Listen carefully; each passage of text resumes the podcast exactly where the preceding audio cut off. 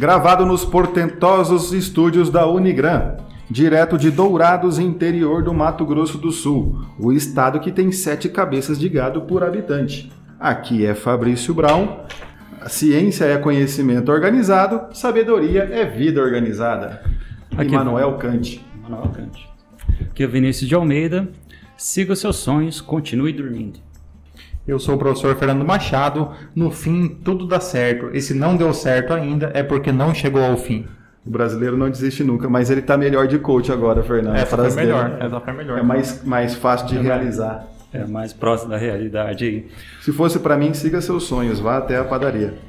Pessoal, muito obrigado aí por estar sempre seguindo a gente e fica aquela dica do Direito do Mato para você acompanhar a gente nas redes sociais. Confere a gente lá no Twitter, confere a gente no Instagram, Facebook, Spotify, nosso canal do YouTube com todo o episódio na íntegra, a gravação e também uns cortes selecionados para você conhecer melhor o projeto. E por que não também confere os outros episódios que a gente já desenvolveu. Irmãos e irmãs, eu gostaria de agradecer aqui, em nome do podcast Direito do Mato, a toda a equipe da Unigran, que tem nos apoiado com, essa, com esse nosso projeto, especialmente ao Paulo, que está aqui nos auxiliando é, com todo o aparato técnico. Agradeço também a você que nos ouve aí toda semana, episódio novo, você que compartilha, você que é, entra em contato conosco para dar ideias, para dar sugestões, você é fundamental e você é o motivo do nosso trabalho. É, aproveito também para divulgar a nossa caneca do Direito do Mato, que está à venda. Vamos fazer um brinde aqui. Ela que está à venda na rede de supermercados Dois Irmãos e também pela, pela página né, do Direito do Mato Store. Né? Você Direito vai encontrar lá a nossa caneca. Você comprando a partir de 50 canecas, o frete é grátis. Edição limitadíssima. Então, fica aqui a nossa propaganda. Paulo, câmera 4. Você não tem número, né? Faz quando que é essa. Então, se você quer nos ajudar na nossa obra, adquira a caneca Direito do Mato. Essa caneca ela já vem ungida.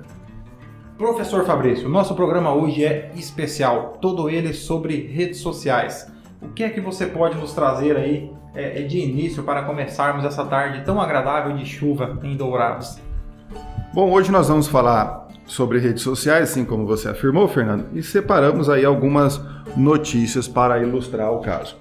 Tinder deve indenizar homem por não remover perfil falso.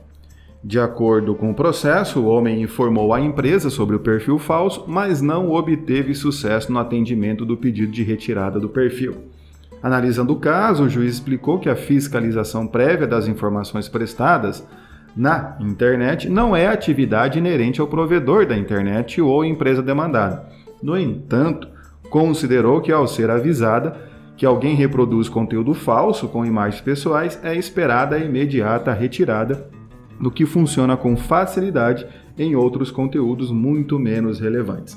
O Tinder, nesse caso, ele foi condenado a fazer a remoção, já que ele não fez voluntariamente após informado, e também, não é, é, em pagar uma pequena indenização a que expôs o perfil falso ali na internet. É, para você, nosso irmão irmã que acompanha o nosso podcast, você que não, é, é que não acompanha é, esses assuntos que são do mundo, né? O Tinder é um aplicativo de relacionamento, né? Explique o que é o Tinder, Muito- verdade. Explica o que é o O Tinder. Tinder é um aplicativo de relacionamento muito utilizado é, entre jovens e entre pessoas de todas as idades, né? É, destinado exclusivamente para é, relacionamento, né? Ele é semelhante àquele aplicativo do Pokémon, né? Que você utiliza para capturar monstros na sua região, né? É mais ou menos esse o, o- o objetivo do Tinder, né? Esse não é o Badu? Não, É- é um-. Não, desconhece. É então. outra versão do Pokémon Go. É outra versão, né? É, vamos Mas como é que funciona o Tinder? Isso é um Facebook para pegação? Não, eu só sei porque eu li alguma coisa sobre isso. Ah, tá. Só isso. Apenas. Não, Você deu, Vinícius, deu no aplicativo, né? Não, pior que também não, não sei mexer nesses negócios aí não, cara. Mas eu vi, um, eu vi um, uma foto no TV na Unigran esses dias. Não sabia. Mas enfim. Era o Unicão. Vamos. É o unicão.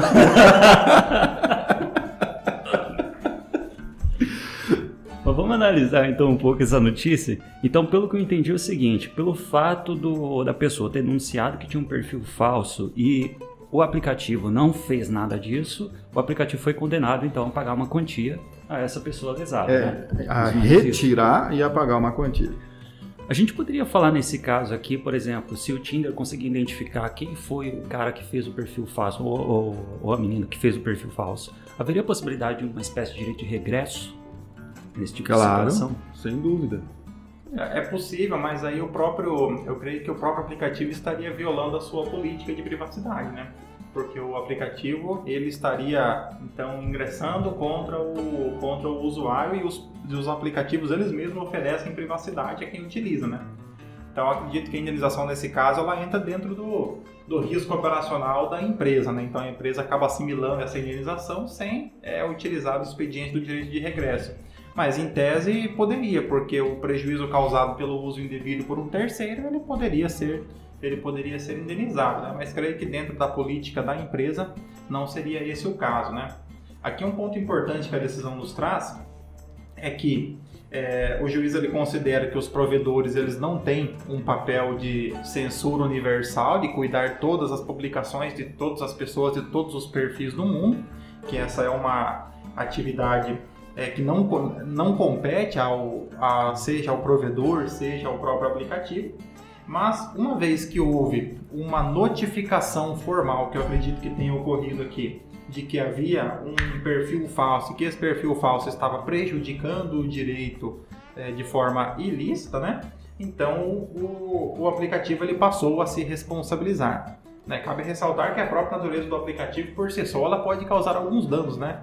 É, professor Fabrício, imagine se viesse lá um- uma foto sua do Tinder, né? Certamente haveria alguns problemas. Até eu explicar que focinho de porco na tomada, tomada. que eu não tenho nada a ver com isso, algumas tormentas seriam causadas em minha vida. né? Então não é muito fácil. Ah, é- é, eu não, não- não- nunca utilizei esse aplicativo. A gente pode usar esse exemplo para qualquer tipo de aplicativo, né? Por Facebook, Instagram, a, a, sei lá, TikTok. O Fernando tem uma página muito interessante no TikTok. Professor Fabrício, É. na, na sua época, é, qual era, na, na sua época de jovem, solteiro, aqui, é, em que você é, curtia a sua vida de forma livre, até irresponsável aqui, na- aqui por Dourados, qual era o aplicativo utilizado para relacionamentos? Nenhum, não tinha aplicativo naquela Não época. havia na internet, né? Eu diria que eu vivi numa jornal. época abençoada, porque todas as besteiras que eu fiz enquanto eu era solteiro, adolescente, jovem, Morreram- não estão registradas em lugar no passado, nenhum. né? Estão só na memória das pessoas que estiveram junto comigo. É. Ah, lembrei. Então, É, é verdade. Ah, Eu não tenho nem como cortar essa É, parte. essa parte não será cortada, né? Temos aí duas. A Nádia está comentando o seguinte: Ó. constar, né? Nunca usou MSN. Ah, Ah, mas não tinha. Quem é. será a Nádia? Quem será a Nádia? será a A Nádia? Nádia. Hã? Queria mandar um beijo pra Nádia, minha esposa. Tamo junto. É, mas não era aplicativo, tinha no site da internet, né? A gente não tinha nem celular direito naquela época. Ah, o celular era usado para. Olha só o que que a gente usava o celular naquela época: fazer ligação. Está comentando que alguém vai ter problemas depois desse episódio. É Jéssica Borgado dando risada. Vamos mudar de assunto, né? Vamos mudar de assunto, né? Mas depois, para sa- tinha rede social que a gente usava, tinha até grupo da sala de aula e etc. Era o Orkut. né? Era o Orkut, mas era isso que eu usava. Essa é a sua curiosidade, foi. Eu conheci a internet depois que eu vi- vim para Dourados, né? Em- ainda em Amambai eu não conhecia a internet, né? E achei muito interessante também o Orkut, né? O Orkut, o MSN, foi algo que me marcou muito, né? Ter acesso à internet. Mas daí na sua tenra idade, no começo da adolescência, né, Fernando? Por aí, o Orkut, né? SN é nessa época, assim. Sabe o que é interessante? Como a gente está vendo essa proliferação assim, de perfil falso, dá para pensar que a gente não é tanto da área do penal, mas dá para pensar assim, será que a gente poderia falar com possibilidade É a do cometimento de gente um não é crime? tanto da área penal, a gente não é nem um pouco da É. área do penal. Será que dá- daria para falar que é um crime criar um perfil falso de outra pessoa, tipo... Poderia ser falsidade ideológica, né? Se É, for utilizado, por exemplo, tipo. para fins de, extorsão, para fins Até para denegrir a própria imagem da pessoa, né? Utilizando para fazer É, o comentários uso ofensivos. indevido da imagem, né, na própria Constituição tem a proteção à imagem da pessoa, o Código Civil também nos seus artigos 20 e 21, a proteção da imagem da pessoa como um direito da personalidade, né, é, tanto que o capítulo de direito da personalidade, a doutrina do direito civil fala que é um misto de direito civil e constitucional, porque protege o nome, protege a imagem, protege a palavra, protege o escrito, tudo questões que já estão protegidas também na Constituição. Então, é claro, o uso, o uso indevido da imagem ele autoriza, primeiro, que você é, é, é, Cesse. cesse o uso indevido e depois a questão da indenização. O que tem com o surgimento da internet é a potencialização disso e, a- e um número diverso agora de usos indevidos da imagem. Então você pode utilizar a questão aqui no Tinder, pode ser às vezes até um, um amigo que fez pela zoeira e esqueceu de tirar, não é? Igual ou, ou no Instagram, utilizar, as pessoas usam muito para clickbait, né? Para ter seguidores, colocar imagem de pessoas famosas ou que são os chamados influencers, tem um número maior de seguidores, acabam colocando essas imagens para chamar seguidores ali pro, pro, pro perfil que eles criam. Então, tudo é uso indevido da imagem. Igual você pode passar lá na, na, na grande Coronel Sapucaí, a pessoa pode abrir um salão de beleza e colocar na foto do salão de beleza Sabrina Sato e etc. Como garota propaganda do salão e às vezes nunca pagou direitos de imagem para a atriz ou para apresentadora. Ou sei lá, o que a Sabrina Sato é Celebridade. celebridade. Então, nesse caso, é, é, o uso pode ser, e aí é a questão da vinculação da imagem, como que é feito isso, né? Mas o que é interessante como que os aplicativos, os sites, as redes sociais têm que tratar isso, é uma maneira que elas precisam ter de, uma vez identificado que a utiliza, que essa imagem não corresponde à pessoa que colocou, o, o, o próprio aqui, no caso da notícia do time, ele se identificou, demonstrou que não era a- o perfil não era dele, era falso, etc. A empresa ela tem que tomar uma atitude porque a partir deste momento então ela está incorrendo em erro. Tanto que os sites têm criado muito é, é, canais próprios para denúncia, canais próprios para a, a você reclamar, Meios para certificar É, que para- realmente a pessoa é daquele perfil. É, há uma política de controle das diretrizes da, da própria rede social, né? como o Facebook faz atualmente, com relação à venda de animais, conteúdo com violência, algo nesse sentido. Outro ponto também que nós temos que analisar é que hoje o perfil, é, o perfil nas redes sociais, ele passa a ter uma importância muito maior do que teria é, o mero direito de imagem há alguns anos atrás, né?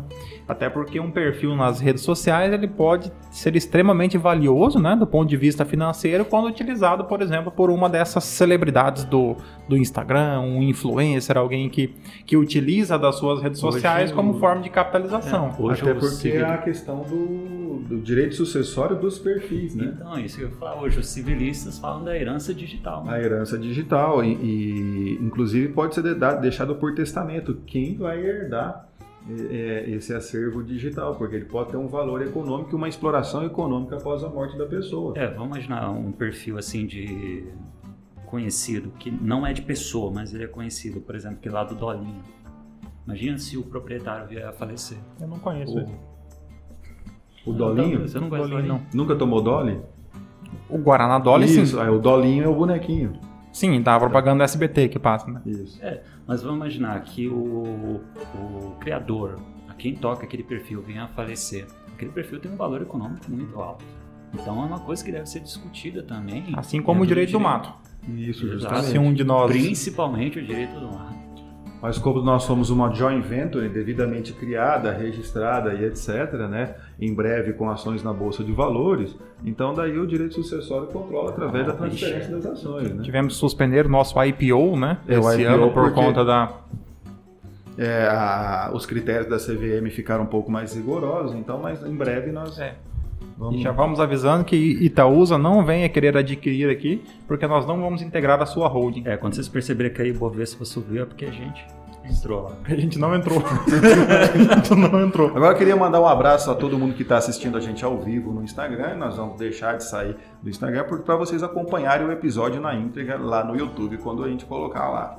né? Um abraço a todo mundo que está nos acompanhando aí. Beleza, vamos continuar. Deu certo, hein? Beleza. Beleza, então. vamos, vamos Mais tranquilo agora, fiquei nervoso. Ficou nervoso. Foi minha primeira live. Nem tinha preparado. É. Eu nem me, nem me arrumei direito pra essa live. Até parece que não vai parar Chamou. tudo no ar, né? É, mas é assim, fala que tá ao vivo, dá, é diferente. Vamos lá, professor Vinícius, leia para, para nós a notícia e vamos comentar também. Sim, senhor. O homem foi condenado a pagar 30 mil reais de indenização por danos morais à sua ex-namorada, uma professora de educação infantil, por divulgar fotos nuas dela em um perfil falso no Tinder, um aplicativo de relacionamentos. Ô, Tinder, hein? Eu separei, não foi à toa. Não é, não. É, é chamada proposital. per- pertinência temática, né? Isso. Após o fim do namoro, em outubro de 2017, o homem decidiu, como vingança, criar o perfil falso dela no aplicativo. Olha a sacanagem. Nele, na verdade, a falta de sacanagem. Nele colocou fotos da ex-namorada nua e ainda indicou seu local de trabalho, uma escola infantil, como endereço. Caralho, o cara pediu mesmo. Ela só descobriu quando muitos homens desconhecidos começaram a conversar com ela no Facebook, achando que fosse garota de programa. Na decisão, o juiz explica que não se trata de censura à informação ou violação à liberdade de expressão, mas sim de violação ao direito de imagem individual de um cidadão. Então veja, isso aqui é aquilo que é, da- que é considerado o tal do revenge porn, né? A usar a pornografia como vingança. O rapaz aqui não fica contente com o fim do relacionamento, não fica feliz ali com o fim do relacionamento e utiliza do material íntimo que tem da sua ex-namorada como forma de vingança, né? Só que em vez de transmitir no grupo do WhatsApp aqui, ele foi um pouco mais criativo esse rapaz criou o perfil falso da namorada e sacaneou muito, né? Porque vinculou o Facebook dela e ainda o local de trabalho. Bom, Uma ela é professora infantil. numa escola infantil. Então quis inclusive prejudicar no trabalho dela. Ou seja, a quantia estipulada a título de indenização por danos morais é mais do que justa. Na verdade, ele pode até falar que foi Na verdade, a- o valor da indenização é baixo frente ao a estupidez e ao grau de, é, de maldade do indivíduo, né? Porque 30 mil reais ainda acabou ficando, de certa forma, barato por todo, por todo Sim. o prejuízo que ele causou a, que ele Assim, causou a a vítima, Sim, né? tem aquela coisa que você tem que fazer aquela volumetria assim na aplicação do dano moral, né? Ver quanto o cara pode pagar, etc e tal, todavia. É mais do que merecido, na verdade, uma indenização de valor alto. Lembrando também que esse tipo de, de ato, esse revenge porn, ele também pode, é, ele ocorre naqueles casos de extorsão. Quando a pessoa tem alguma foto ou um vídeo de intimidade da outra e ela vem então pedir quantias de dinheiro ou então que pratique determinados atos para não liberar esse tipo de. Aí tem um de nome pra isso, né? Sextorção. É, É, o pessoal é criativo. É, pessoal esses, do nomes são, penal, esses é. nomes são interessantes, né? É, que criando. são penalizados no direito, não apenas em âmbito civil, mas também em âmbito penal. Tipo É, é o crime de extorsão, porque o crime de sequestro é o crime de extorsão mediante sequestro. Isso aqui seria o crime de extorsão. Aí você usa o, o que você tem, no caso, imagens íntimas e tudo, para extorquir. Tem gente que usa para conseguir dinheiro, para conseguir promoção no trabalho, mas não deixa de ser o crime de extorsão. E uma questão extremamente importante ao analisar isso é justamente a repercussão que, por estar em uma rede social, isso cria. Sim. Porque a extorsão por si só pode ser de uma pessoa para outra e ela se sente ali. Mas quando você é, é, e Torna público esse negócio. o, o tal do WhatsApp, do Telegram e outro, outras redes nesse sentido, em que você recebe material e depois encaminha para várias pessoas, ele potencializa. Então a pessoa tem um material íntimo né, da namorada, de uma. Que hoje a juventude tem uma mania meio estranha, né? De mandar nude um para os outros, assim. É uma confiança exacerbada, assim, que eu nunca teria. É, eu, eu acho que elas confiam demais, então manda o tal do nude. Que o tal do nude nada mais é do que uma foto nua, né? Ou parte do corpo nua, seminua e etc. e coleciona aquele material e encaminha, então, em grupos de WhatsApp e aí as pessoas reencaminham aquilo tudo. Ou ainda né, de, um, de alguém que foi um relacionamento, uma namorada e etc. Simplesmente para se exibir, para mostrar e tudo aquilo. A questão da, da reparação do dano é, aquelas pessoas que retransmitiram aquilo também são responsáveis.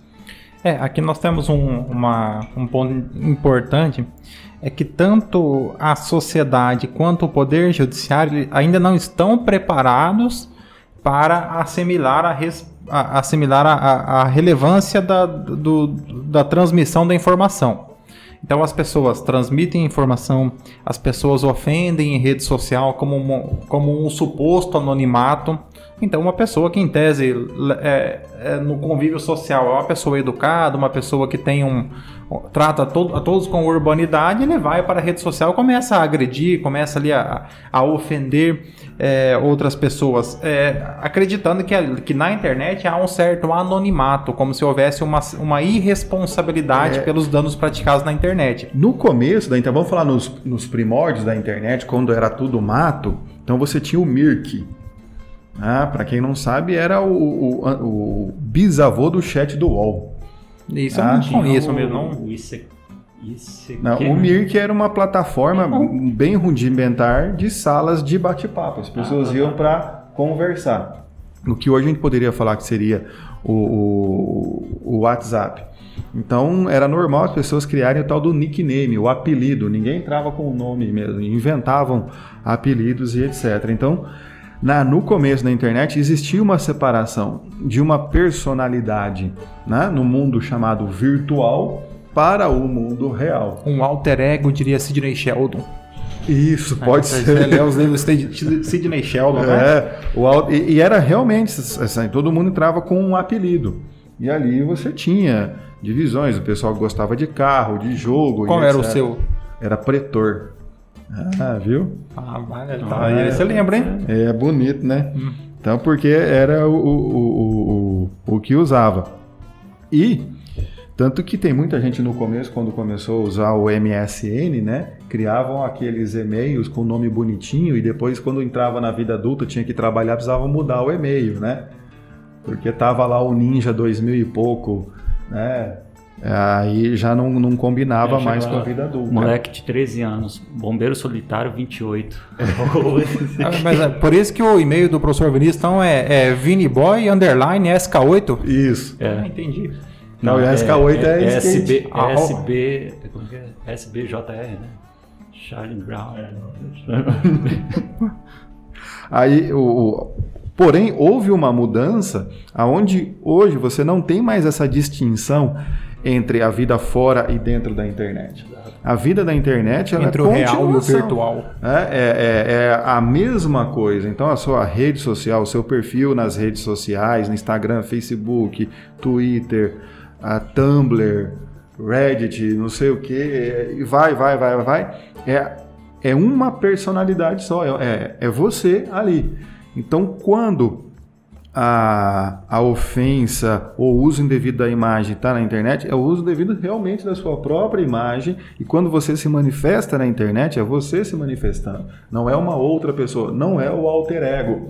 Ah, é propriamente dito. Então, podemos... E algumas pessoas não conseguiram romper, eu acho, que essa, essa diferença. Então, é, e que dessa não responsabilidade, né, não tinha como saber. Você nem no Mirk, por exemplo, nem imagem tinha, era texto, puramente texto.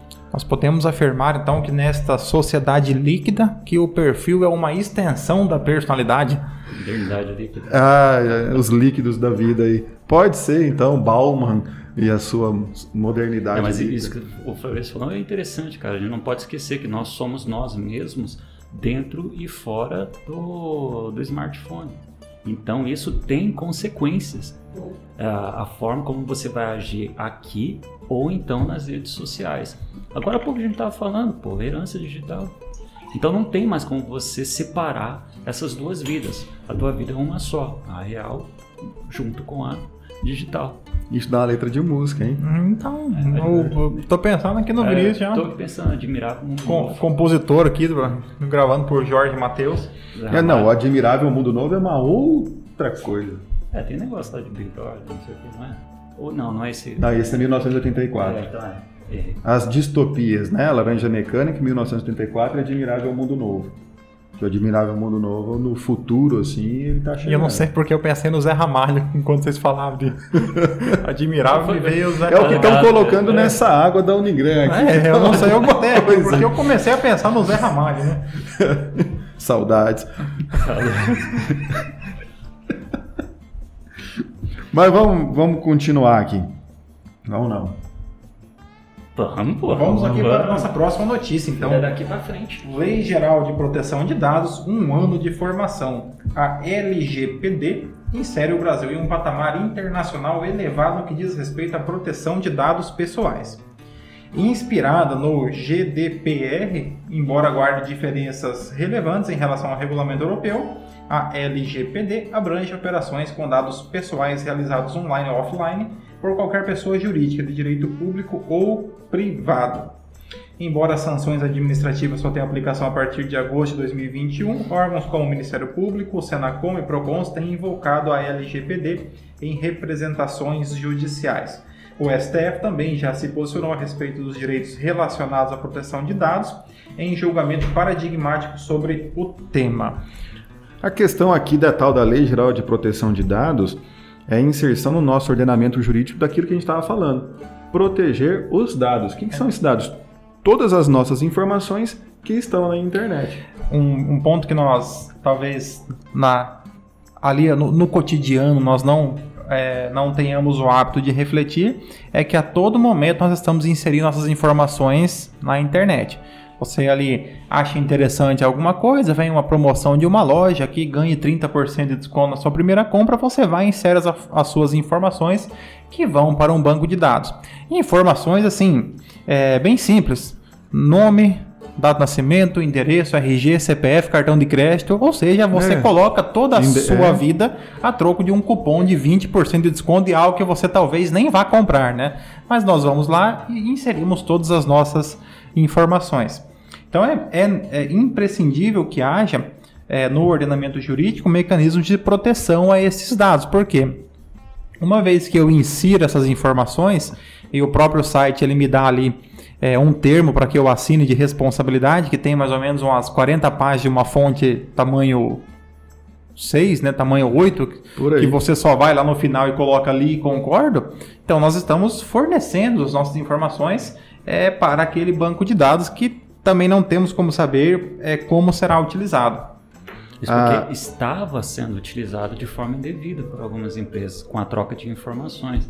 Inclusive, você já tem notícias em âmbito internacional, onde algumas empresas elas foram condenadas justamente por vender informações pessoais dos seus usuários. Então, um tipo de lei como essa, a Lei Geral de Proteção de Dados, pode parecer em um primeiro momento uma coisa meio autoritária, porque nós estamos é, invadindo um universo que nós acreditamos que é uma liberdade restrita, que é a internet. Todavia, o abuso dessa liberdade fez com que nossos dados pessoais fossem objeto de comercialização. As pessoas, elas, ah, na internet, eu vou colocar as pessoas, mas eu tô gente, então vou falar nós. Ao utilizarmos a internet, muito daquilo que a gente utiliza é gratuito. A gente vai utilizando de forma gratuita. Às vezes é um serviço interessante, que é gratuito tudo. E uma coisa que a gente tem em mente, quando você não identifica bem qual que é o produto que está ali, significa que o produto é você. É você que está fornecendo informações ali de como que você gasta, como que você consome, o que que você lê, o que que você escreve, o que que você coloca de vídeo, o que que você não coloca.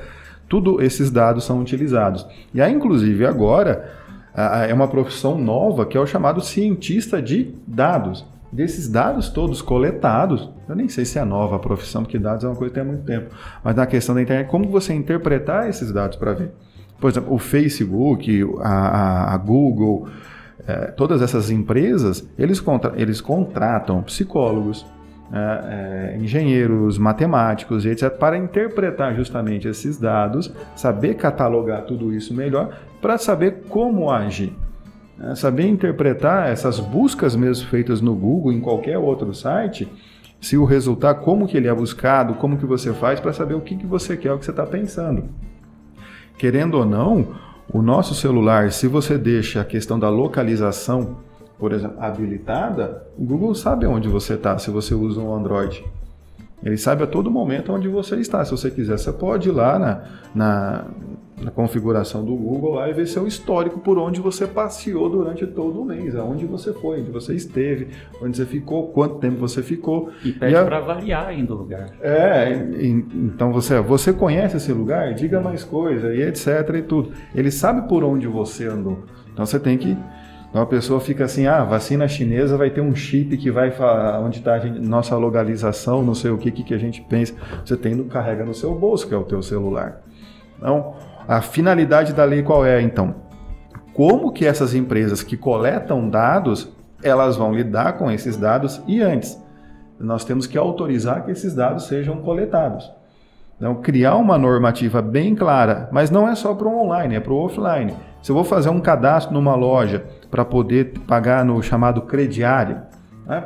pagar mês a mês, eu vou, vou fazer o cartão da Riachuelo. É, o cartão da Renner, né? Toda hora tem o cartão da Renner estão oferecendo, o cartão da Riachuelo, o cartão da CIA, o cartão de que, é Aquele cartão da armadilha que ele, que ele vence dia 10, mas eles entregam a fatura dia 15, né? Aí isso. a fatura sempre chega com atraso, né? É, por isso você tem que pedir fatura por e-mail ou pelo aplicativo. Aí você tem 27 aplicativos instalados só para pagar fatura. Então, é, como que eles vão usar e se, eles, se você autoriza ou não a cessão desses dados. Porque se você pode, a, a loja pode pedir autorização para ceder esses dados para outra empresa. Se você autoriza ou não. Você não autoriza. Não em qualquer loja isso tem que ser possível. Você faz, por exemplo, na a imagem, você autoriza que essa imagem seja utilizada por outra empresa ou não autoriza? Se você autoriza que o Instagram venda esses dados para outra empresa para poder utilizar, porque uma coisa que todo mundo sabe, se você fizer uma busca no Google sobre determinado produto, todas as propagandas que vão aparecer dali para frente é sobre produtos ligados àquilo. Isso porque você está usando o serviço, que é gratuito, e você concordou que ele vai analisar suas buscas. É, Agora os... você teria que ser um pouco mais inteligente, usar o modo anônimo na hora de fazer busca, para não ser importunado. Porque as melhores ofertas que o Google manda para você como propaganda só vem depois que você comprou. E isso é muito frustrante.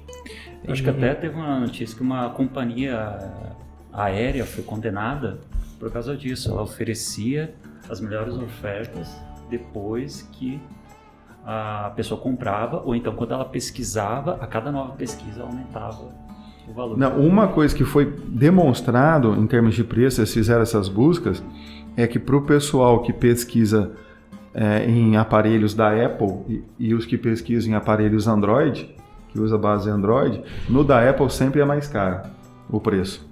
Porque eles presumem que quem tem um iPhone, quem tem um iMac, quem tem um iPad, que tem um alguma coisa, é, tem mais dinheiro do que tem, tem o Android. Então, quando você for pesquisar preço, se você tiver um iPhone, etc., você pega um aparelho que seja Android ou vai num PC e usa ali para pesquisar para fazer isso. Isso é do, do, do, próprio algoritmo, ele define mais ou menos isso. Então, ele faz essa diferenciação na hora de pôr preço. Ou o melhor mesmo é o modo anônimo, né? Você vai no anônimo para não saber quem é você, de onde você está pesquisando e tudo para você definir o preço. Então, é, sai melhor, inclusive passagem aérea, hotel, tudo mais. Então, podcast Direito do Mato, não só ensinando direito, mas ensinando a economizar também. É, tecnologia, né?